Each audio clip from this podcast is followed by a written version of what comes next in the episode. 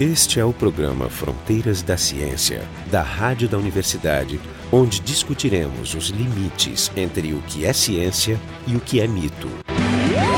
Fronteiras da Ciência hoje vai discutir a psicanálise. Então, para fazer essa discussão, eu, os convidados são o Dr. Maurício Marques e Silva, que é psicanalista, membro da Sociedade Psicanalítica de Porto Alegre, os nossos amigos de sempre, o professor Jorge Kielfeld, do Departamento de Biofísica da URGS, e o professor Renato Flores, do Departamento de Genética da URGS, e eu, Marco Diage. Então, eu queria então começar para o ouvinte se situar com um pequeno histórico do que é a teoria psicanalítica e o que é psicanálise. Maurício? Tá bom, muito obrigado pelo convite. Vou, vou, começar já pela, pelas tuas primeiras palavras, né? A teoria psicanalítica e a psicanálise. Pois é, tem Não diferença se... entre essas duas coisas? Isso é, é, interessante. Tem diferença, sim. Eu fiquei pensando se estava colocando como sinônimos, né? Não, Porque não, não queria, são. queria né? separar eles. Assim, e, e, acho que é um detalhe que tem uma certa importância com relação à visão popular da psicanálise. Assim, normalmente, eh, até pelo desconhecimento e pelo próprio isolamento do, do qual os psicanalistas são muito culpados também com relação ao, ao público, né? A psicanálise é, é uma grande desconhecida, assim, e, e, às vezes as pessoas acham que conhecem, acham que tem uma ideia, enfim. E uma das ideias que eu constato ser bastante prevalente é a ideia de que a psicanálise é semelhante a, a, uma corrente filosófica, ou seja, que o psicanalista fica sentado lá né, no seu consultório pensando e teorizando sobre as pessoas e sobre a mente. Então, importante essa contextualização, assim, porque eu acho que há uma diferença bastante grande, embora respeite muito a filosofia, é, especialmente menos, a filosofia da mente, não tem pelo nada menos disso. Uma, uma pessoa fez né? isso, foi o próprio Sigmund Freud, né? lá no começo, ele fez essa, essas duas coisas. Daí é, para diante digamos é, Mas ele, desde o início, ele era um clínico, claro. ele era ele um médico, claro era um clínico e o ponto de partida foi a observação dos pacientes. Eu sei que vai, vai se despertar muita polêmica quanto ao método, a forma dessa observação ser utilizada, ser feita, enfim, mas é importante frisar isso. O ponto de partida é a observação das pessoas, as pessoas se expondo, se mostrando, e desde o seu início e até hoje, o ponto de partida é a clínica, é uma disciplina clínica. Os psicanalistas teorizam a partir da experiência de, ter, de passar o dia inteiro atendendo diferentes pessoas, ouvindo principalmente, ouvindo, ouvindo muito, de preferência falando pouco e ouvindo muito, e tentando buscar sentido naquilo que ouvem. E aí daí surge a teorização como a tentativa de criar uma ferramenta para encontrar sentido naquilo que as pessoas trazem. Mas antes disso, então, o que a gente já estava conversando, o Renato frisou assim, né? uma vez ele me perguntou e me, me fez um grande serviço de, de clarear ou de assumir uma posição assim com relação à psicanálise, né? Se é principalmente uma teoria sobre a mente ou se é um método. Eu acho que é principalmente um método. As teorias são provisórias, são várias, inclusive existem muitas teorias dentro da psicanálise, algumas entram em conflito com outras, né? grupos, enfim. E as teorias têm, continuam evoluindo a partir da clínica, do que as pessoas no consultório, deitadas no divã, associando livremente, ou seja, dizendo, né? tentando dizer tudo que vem à mente sem colocar barreiras, produzem, trazem, e o psicanalista tentando, de alguma maneira, fazer sentido naquilo, ou tentando encontrar alguma coisa né, que ele possa desenvolver com, com o seu paciente. Renato. Bom, eu acho isso muito interessante, o ouvinte entender assim, olha só, eu atendo pessoas violentas.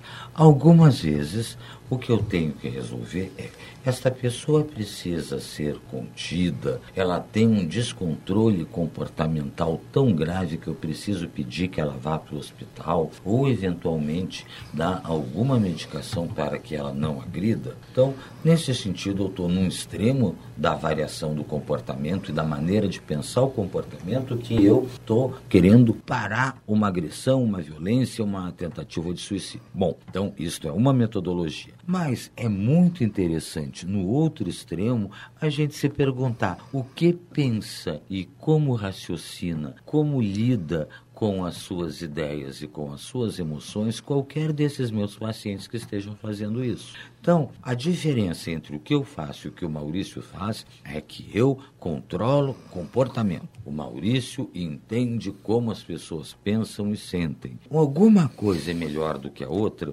depende qual é o nosso objetivo imediato de cuidar dos nossos doentes. Mas uh, nós podemos fazer um monte de reclamações, e eu faria algumas, da teoria teoria psicanalítica que eu acho que tem alguns probleminhas, entre eles a falta de atualização em neurociências. Mas uh, o método é muito interessante, muito bom, que é, digamos, uh, o melhor método, mais profundo, e por isso toma um tempo danado, para se entender como é o fluxo de pensamentos e sentimentos de uma pessoa. Podia dar, talvez o Maurício dar uma, uma, uma, ideia de como é que é o método assim? É, o que que caracteriza principalmente o, o, método psicanalítico? O que diferencia de outras formas de psicoterapia? Porque a psicanálise é uma forma de psicoterapia, uma das formas de psicoterapia, assim como a gente tem a psicoterapia dinâmica inspirada na psicanálise, a gente tem a interpessoal, a cognitivo-comportamental, enfim, e diversas outras, terapia naicano, zen budismo, várias, com muita coisa em comum entre elas e algumas diferenças. O que diferencia a psicanálise? Ela é uma forma de psicoterapia intensiva, primeiro, de longo prazo, que intensiva envolve no sentido da exposição intensiva do paciente ao... é, relacionada à frequência. A psicanálise clássica, lá no início o Freud atendia seus pacientes seis vezes por semana, né, uhum. em sessões de uma hora. Depois teve que reduzir para 50 minutos, que é o padrão feito até hoje, porque ele não estava dando conta do número de pacientes que procuravam ele, teve que encurtar um pouco a sessão. Então, a famosa pra... hora de 50 minutos. Não, né? ia dar 10 minutos para ele pensar no que ele ouviu. É, né? Também. também. Se bem que dá tempo de pensar durante a sessão, pelo próprio formato, né? Assim, o uso do, do divã também é, é tradicional na psicanálise. Mas, é, fundamentalmente, o que, que diferencia, então, das outras formas de psicoterapia? Além de ela ser intensiva, envolver uma frequência grande, um tempo prolongado. A psicanálise procura criar um ambiente que permita a máxima expressão daquele indivíduo como ele é. E, ao fazer isso, ela descobriu, e acabou sendo o centro das, do seu funcionamento, a transferência. O que, que, é a transferência? Transferência é algo que a gente até poderia ter deduzido logicamente, assim, antes de descobrir clinicamente. Né? O que, que é? Cada pessoa é de um jeito. Né? Inclusive, os seus problemas, seus problemas de relacionamento, têm a ver com o seu jeito de se relacionar particular, que é diferente de outras pessoas. Se essa pessoa vai desenvolver um relacionamento de longo prazo, intensivo, com alguém que vai ser o seu analista, a gente poderia até prever, logicamente, que esse jeito de funcionar e que pode gerar problemas, inclusive nas suas relações, vai, vai se repetir, vai se reproduzir de... uhum, e uhum. talvez até de uma forma mais intensificada ainda com o seu analista. Porque não tem e coisas assim. Exatamente, porque e primeiro porque toda a técnica, todo o método é feito para favorecer, favorecer essa expressão da forma de ser e porque é algo de longo prazo e focado eh, também na expressão livre das emoções de todos os pensamentos.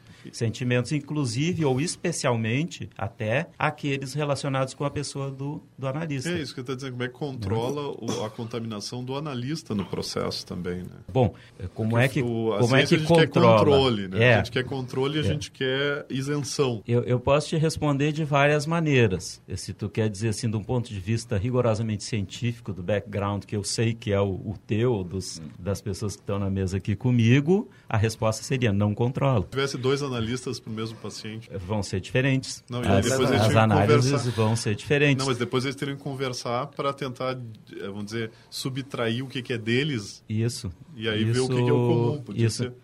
Podia a, ser uma técnica... terapia de grupo ao contrário. Muitos terapeutas e um único. É, essa é uma brincadeira que se faz frequentemente. É. Tem, tem, pacientes que a gente brinca aqui, tá, mas demandam. Eu né, queria fazer um comentário assim. Em termos de melhorar o paciente, quer seja com a interação com o psicanalista A ou com o psicanalista B, muito bem.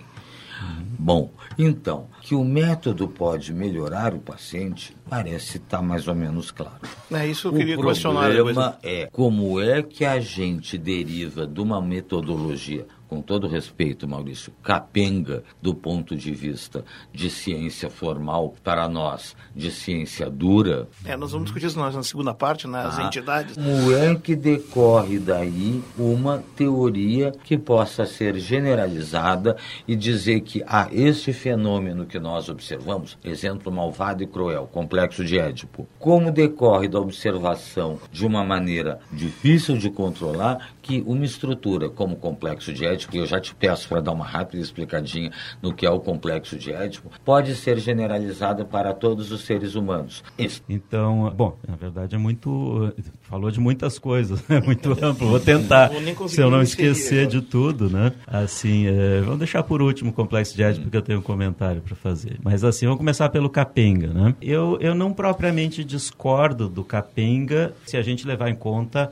a observação que fez em seguida, do ponto de vista de ciências duras. Então, eu, eu concordo. É, nesse, deste ponto de vista, é, é capenga, sim. Mas é bom deixar frisar que é deste ponto de vista que é. Agora, é uma metodologia que trouxe resultados, trouxe frutos muito grandes. Primeiro, nunca tinha sido feito algo como isso. E, e assim, uma maneira né, de defender a psicanálise é pegar algumas pessoas de fora da psicanálise que não estão sob esse fogo, né? Assim, e que emitem algumas opiniões sobre a psicanálise. Então, por isso que eu trouxe até o livro do, do Eric Kandel, né? O, Prêmio Nobel de Neurociência Pesquisa sobre Memória, enfim, acima de, de qualquer suspeita com relação à credibilidade científica. E ele diz isso, assim, que foi uma metodologia genial, uma metodologia que nunca tinha sido feita, que deu ouvidos a fenômenos de tal maneira que eu, eu, comparo assim, como é, essa metodologia que o Freud aplicou, de botar as pessoas a, a, falarem livremente e propiciar que falem cada vez mais livremente através de um ambiente protegido, em que elas sintam, faz parte do ambiente, a atitude do analista de não ser invasivo, não ser crítico, de ter uma, uma atitude de receptividade a tudo, absolutamente tudo que vier, tudo que a pessoa vier expressar, de maneira que ela, com o tempo, ela tenha coragem de expressar expressar ali, naquele ambiente, mais do que ela tinha coragem de expressar sozinha consigo mesma. Esse é o objetivo. Que ela seja capaz de falar e pensar coisas que ela não tinha coragem de pensar nem sozinha. Quando as coisas vão assim, estão funcionando bem. Então, se criou esse método e isso trouxe à tona, trouxe à luz uma série de fenômenos que estavam ali e não tinham como aparecer. Então, eu comparo assim ao desenvolvimento de um instrumento como o microscópio. Antes do microscópio, não havia como tomar conhecimento da existência de micro-organismos. E depois que foi inventado o microscópio, mas não era tão popular, muita gente ainda por muito tempo resistiu a acreditar que aquilo existia, certo? Que o que, os, o, que o microscópio permitiu ver, assim, de alguma maneira existia, porque ninguém nunca tinha visto aquilo ali, mas o fato é que foi um instrumento que permitiu. Depois, como vai se interpretar aquilo que é visto ali, é uma outra história. Mas aquele instrumento permite fazer aparecer algo que nenhum outro instrumento tinha permitido antes. Esse é o programa Fronteiras da Ciência. A gente está hoje discutindo psicanálise. Quem quiser se aprofundar mais no, no tema, a gente vai disponibilizar no site, no frontedaciencia.urgs.br, uma literatura sobre isso. Então, o Jorge está quieto hoje, eu queria que ele é, Eu ainda um não pouco. consegui entrar com a minha cunha. Na verdade, eu ia fazer uma distinção, agora eu sou obrigado a fazer duas. Eu queria fazer uma contextualização biológica do problema para tentar discutir cientificidade dele, eu acho que é mais ou menos o Renato também quer chegar. Mas já que vocês mencionaram a história do, da novidade, da metodologia genial, como o Candel diz, né, do, da psicanálise, eu re reconheço que é verdade, né, que ela foi inovadora, mas eu preciso contextualizar historicamente que, e geograficamente que ela é inovadora no contexto da civilização cristã ocidental, que em outras culturas já existiam formas de interação social que, de certo modo, não digo que equivaliam completamente, mas supriam as necessidades que acaba a psicanálise vir a suprir, que é uma interação humana mais completa, mais a fundo com ouvir mais do que falar, que é uma coisa que no Ocidente é um tanto difícil, nós somos muito propositivos e, e autoritários até na nossa cultura. Isso é o Ocidente inteiro, né? Então, por exemplo, para dar um, um, exemplo assim, não, não fazendo apologia ou imaginando algo muito tópico, em várias culturas indígenas nativas, tanto da América quanto de outras regiões do mundo, mas eu conheço praticamente o exemplo da cultura maia do México, né? Existe a cultura do ouvir e, na verdade, é, ele é particularmente uma atribuição dos xamãs ou, ou, dos médicos, né? que também são médicos da alma, num certo sentido, psicoterapeutas, que sabem fazer um tipo de interação para ouvir e, evidentemente, vão elaborar a interpretação do que estão ouvindo das pessoas, que é subjetiva, segundo aspectos mitológicos da sua cultura. Coisa que Freud foi o primeiro a trazer uma versão, digamos, uma construção de um, de um aparato conceitual quase mitológico, mas ocidental, bastante consistente e interessante, mas que, ao meu ver, serviria para a mesma função. Eu não quero diminuir a importância da psicanálise, eu quero dizer que eu, eu queria depois eh, usar uma outra expressão, eu gosto de classificar a psicanálise dentro da família das chamadas terapias da fala, né? Não sei se tu concorda com essa colocação, ela te parece diminutiva. Isso, uma das primeiras uh, pacientes do Freud eh, justamente criou essa expressão que ficou clássica, a talking cure, né? É, a, é. a terapia da fala. Parece um pouco pejorativo, mas eu não- eu não um vejo. É. Eu não acho a melhor eh, forma de descrever, embora não seja incorreta, né? Eu prefiro terapia da relação. Pode ser, não. Através tudo- da fala, É. não só da fala, mas também, ou principalmente da fala, mas o principal elemento para mim é a relação, não a fala. Não, eu acho importante É, distinguir. deixa eu só fazer um comentário Só sobre pra- o teu, a questão de contextualizar. sim. Depois eu falo da história, fala. né? E- Eu concordo e não acho que diminua a importância da psicanálise, pelo contrário, acho que até aumenta essa contextualização que fizeste no sentido de que a psicanálise venha a atender uma necessidade humana. E é óbvio que E teria funciona, que haver né? antecedentes, e, e com certeza há, então eu concordo, né? Uhum. Eh, e fossem os xamãs, fossem os, os senseis zen budistas, fossem né? eh, os, os padres, fossem... Né? Porque tinha, Enfim, tinha, tinha a questão do, é, é óbvio. É, eu não- né? eu não- seria, quero cair no- até no- ilógico é. pensar que uma, se é uma necessidade humana, eh, que tenha sido a primeira. Eu acho que foi, ele sistematizou, ele criou uma metodologia que, e que intensificou bastante. Eh, agora, acho que nenhuma dessas formas anteriores levou ao nível, ao grau, até inclusive pelo tempo dedicado, né? E, e pela discussão, pela troca de, de aprendizados entre É, os psicanalistas. porque- e também porque não chegaram a nós, o que, que funcionava melhor, cultural, né? o que, que funcionava melhor na metodologia. É, não, se tu Mas for eu comparar. concordo que esteja contextualizada como eu acho que não é diferente de qualquer outra área do conhecimento, né? Na verdade, todas assim, ó, esse- essas, né? essas outras formas de, digamos, de, de interação não estão na raiz histórica do Ocidente, ou não chegaram. Por exemplo, tu, ficou, descob- tu foi descobrir o que a forma como a cultura maia ou indígena daquela região do México faz há 50 anos e tal.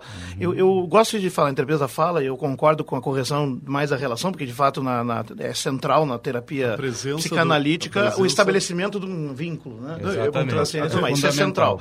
Isso eu Até eu concordo. faria um comentário aqui no meio. É, que, mas- por exemplo, funcionaria a psicanálise se o interlocutor fosse um computador super sapiente? Não. Se, o- se o, se o paciente soubesse que é um computador, né? Pode ser que ele não soube, achasse que era Bom, aí já simplesmente... é outro, Ah, sim. outro Bom, ângulo. Mas se, é- ele sabe, se ele Eu souber acho que é um que- computador super sapiente, funcionaria? É, primeiro, eu acho não. que ele saberia, de qualquer maneira, mesmo que fosse dito para ele que não, ele saberia. É, Não, Entrando tá- na questão tu- do teste de Turing. É, tu tá me Não, vou dizer que o a que passasse. é um teste de Turing. Não, é, é, isso que É, pra. Não, ele dizendo- saberia que não, não, é que- uma não, pessoa não, do outro lado. que o teste de Turing não, ninguém passa no teste de Turing. Eu, acho que antes de, voltar, de, de entrar no teste de Turing, Não, mas preocupado em sugerir- não esquecer o que o Renato propôs nisso, que eu acho que é fundamental. Já vamos chegar lá. é- Eu queria, talvez, aproveitar e voltar para o meu tema. Eu queria dizer, eu- eu acho que terapia da fala, ou corrigido como terapia da relação, eu coloco em oposição ao que seria as outras terapias mais alopáticas, químicas, ou até de intervenções eh, não só químicas, que se usa para outros problemas da mente humana. Eu queria fazer a contextualização assim. A mente, o, o objeto de estudo da psicologia, né, é uma coisa que tanto humanos como animais compartilhamos. Renato é o primeiro sempre a, a lembrar isso. Eu trabalho com psicobiologia animal também, estudo memória em modelos animais, e é sabido isso. O fato, eh, a grande diferença é que, digamos, é difícil falar em subjetividade e até em consciência em animais. Não que não tenham, mas eles são mais inacessíveis porque a gente não tem uma forma de comunicação, como é no caso humanos, a comunicação simbólica e a elaboração temática que a gente faz na construção das nossas memórias. Tudo são historinhas, tem uma, uma estrutura. Embora, Isso é uma coisa muito humana, da, do embora a cérebro humano. psicanálise trabalhe muito mais com o, o estado em que a pessoa está pré-simbólica, tentando ajudar que ela chegue a poder ter uma comunicação simbólica. eh, até alguns analistas chegam a propor Essa é- que quando o é paciente ideia, né? chega a poder simbolizar, ele se cura sozinho, ele se, ele se resolve sozinho. Não, o problema- Né? o Às problema vezes é ele que- não consegue, a gente trabalha muito mais, às vezes, com o pré-simbólico, com o que é mostrado no não verbal, no jeito, na forma, no tom. Mas né? vê, como é complicado contexto. isso, porque tu tem que acessar e traduzir o não, o, simbo, o não simbólico, o primal, Uhum. numa coisa simbólica e veicular ele através do que da limitada ferramenta da linguagem. Aí vamos lembrar que a linguagem é Uhum. limitada, como Aldous Huxley e outros mostraram, né?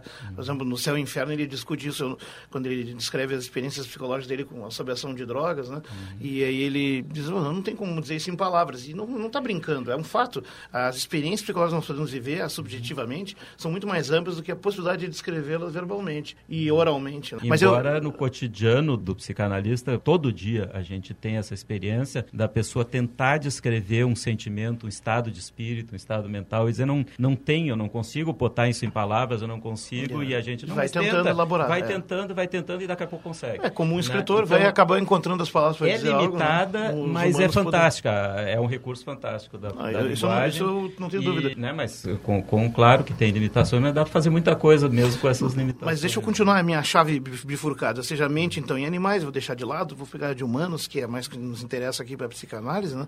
E a parte de subjetividade e consciência, existem dois conjuntos de problemas mentais que estão bem separados. É o velho papo que hoje nós fala mais de neuroses e psicoses. Ou seja, as doenças de fundo orgânico, é os disorders em inglês, né? Que são biológicas mesmo, como as doenças neurológicas, claramente, de, de deficiências disso e daquilo, e, e as psicoses. Essas aí que no início ainda não estava bem clara a distinção e até foram parar no divã alguns casos, né? Que uhum. depois ficou claro que eles não tinham como ser tratados por essa ferramenta, porque estavam muito além do alcance deles. E, e de fato, elas foram alcançadas mais adiante com as terapias químicas, né? É, não, é, é, assim, a esquizofrenia. É, não mas... pode ser curado no divã. Né? Sim, né? mas em termos históricos eu vou discordar de ti. Na verdade, eu acho que o Freud foi um dos primeiros psiquiatras que teve essa distinção muito clara e Sim, que desde claro. o início, é, entre estados psicóticos e, e neuróticos, e mais, que afirmava que os estados psicóticos estavam fora do escopo da psicanálise. Não, é verdade. Depois, outros analistas, então ele, desde bem do início, ele deixou isso bem claro. Outros analistas, com o desenvolvimento do método, experimentalmente tentaram aplicar. Tentaram aplicar a psicanálise, enfim, chegaram à conclusão que, que como dá. método terapêutico, não ela não é eficiente, não é indicada, enfim, embora ela possa servir como método investigativo, uhum. né? no sentido de que mesmo né? um esquizofrênico em desagregação do pensamento continua sendo uma pessoa e tem áreas em que ele tem sentido e que faz sentido e que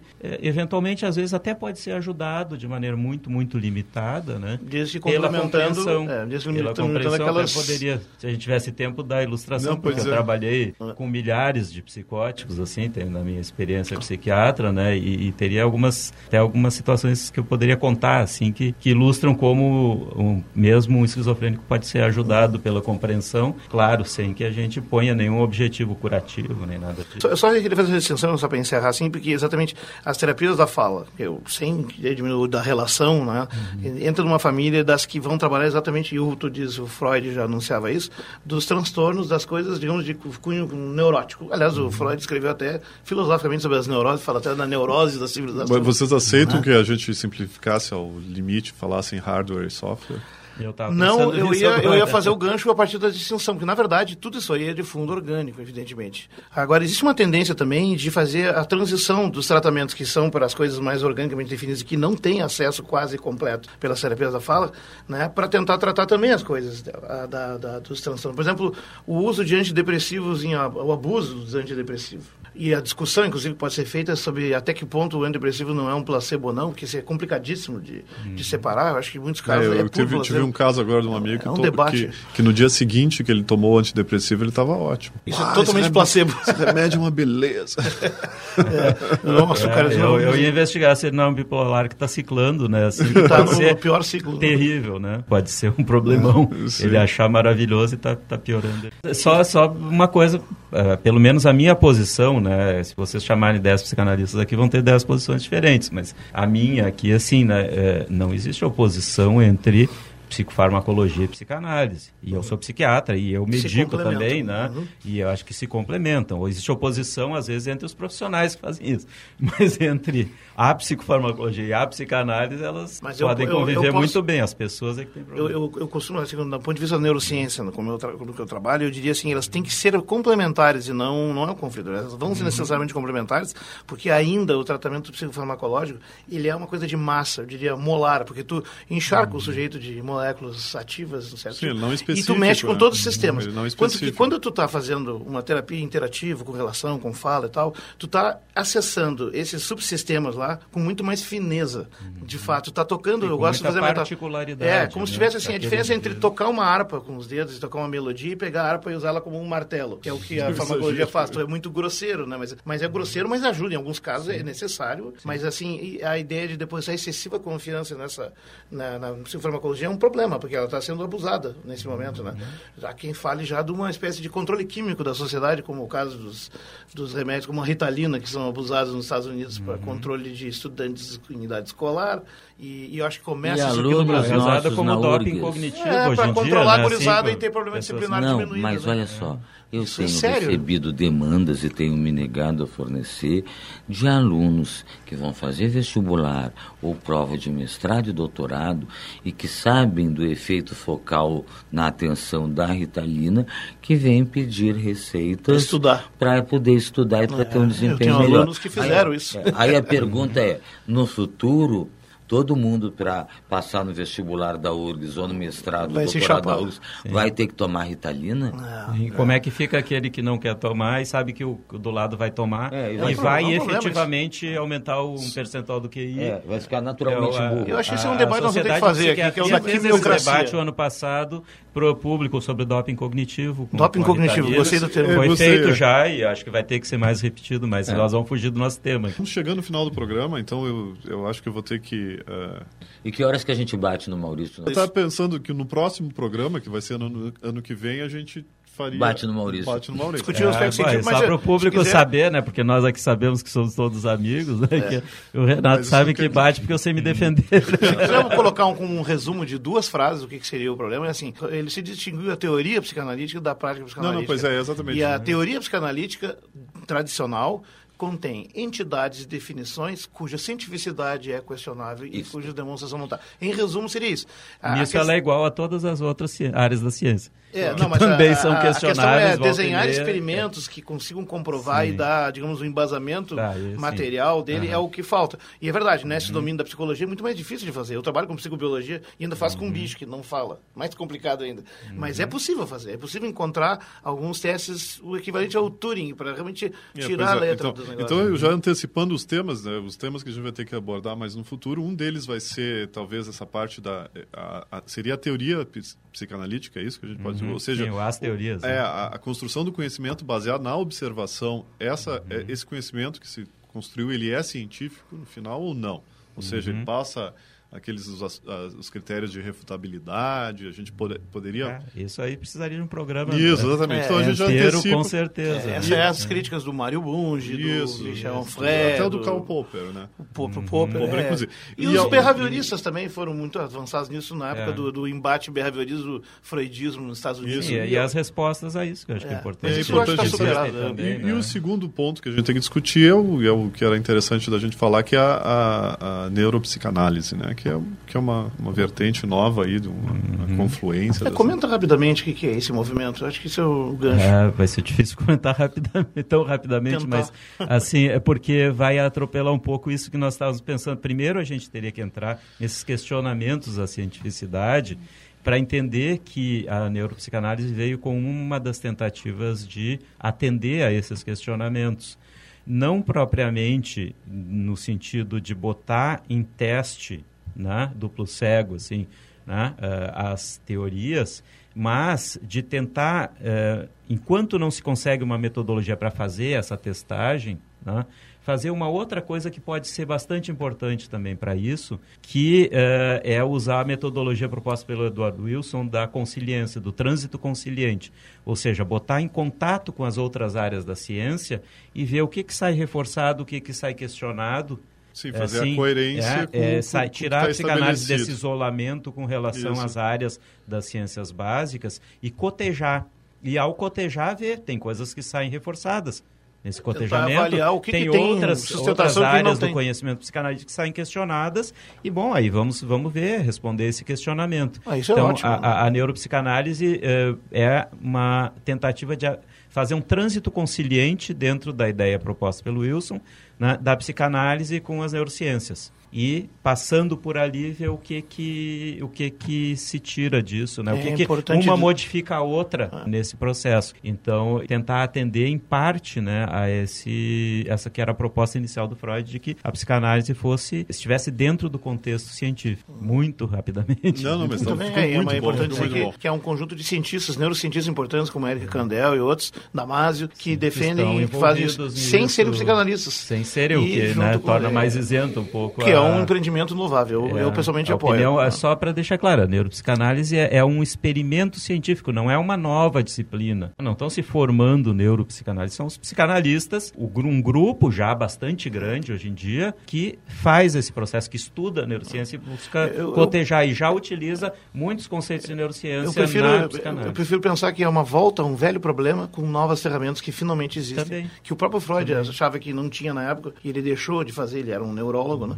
Ele escreveu aquele o texto dele, da, o projeto de uma neurologia para psicólogos, e deixou na gaveta e deixou anos de trabalhar nisso e eu acho que agora é a hora de É, retornar. ho- Hoje, um grande número de psicanalistas bem importantes, de grupos ao, ao redor do mundo, utilizam conceitos de neuropsicologia da memória na, no cotidiano da psicanálise e pensam através desses instrumentos. Eu vou ter que terminar o programa, que está muito bom, mas a gente tem que terminar, como sempre, né? Então esse foi o programa Fronteiras da Ciência, a gente discutiu a, a psicanálise, Nem falamos do House, né? É, nem falamos do Raul, mas estiveram aqui com a gente, então, o, o, o doutor eh, Maurício Marques e Silva, que é psicanalista e psiquiatra e membro da Sociedade Psicanalítica de Porto Alegre, o Jorge Kilfeld, do Departamento de Biofísica da URGS, o Renato Flores, do Departamento de Genética da URGS e eu, o Marco de Arte, da FISA. O programa Fronteiras da Ciência é um projeto do Instituto de Física da URGS. A rádio da universidade não é responsável por eventuais opiniões pessoais aqui expressas. Técnica de Gilson de Césaro. Direção técnica de Francisco Guazelli.